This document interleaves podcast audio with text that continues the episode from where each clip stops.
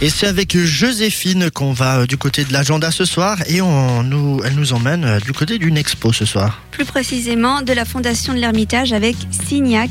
Donc euh, une exposition intitulée Une vie au fil de l'eau, donc jusqu'au 22 mai 2016. C'est une collection très prestigieuse d'œuvres de Paul Signac, donc né en 1863, mort en 1935, qui sera présentée, donc comme je viens de le dire, jusqu'au 22 mai à la Fondation de l'Ermitage à Lausanne.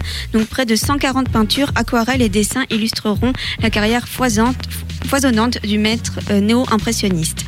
Donc je ne sais pas si vous voyez un peu néo-impressionniste, impressionnisme. En gros, c'est juste après l'impressionnisme. Et puis c'est pour représenter euh, tout simplement le mouvement du pointillisme, donc il peint vachement avec des petits points.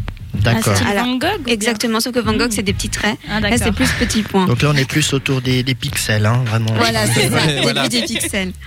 Donc réunie par une famille passionnée par l'artiste, cette collection unique constitue l'un des plus grands ensembles d'œuvres de Signac conservées en main privée.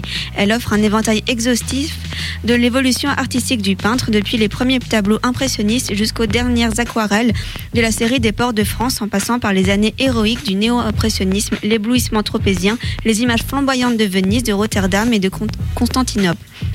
Cette collection est également exceptionnelle par la diversité des techniques qu'elle embrasse.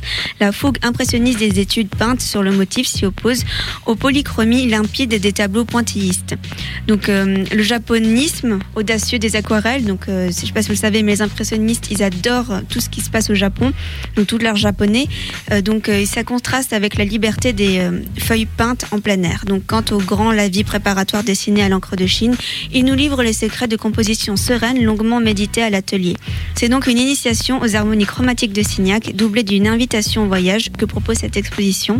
Donc je suis allée la voir il y a quelques semaines.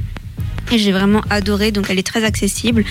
C'est ce genre d'exposition qui mérite pas ou qui nécessite pas forcément un audio guide. Donc vous pouvez tout simplement juste acheter un billet et puis euh, profiter.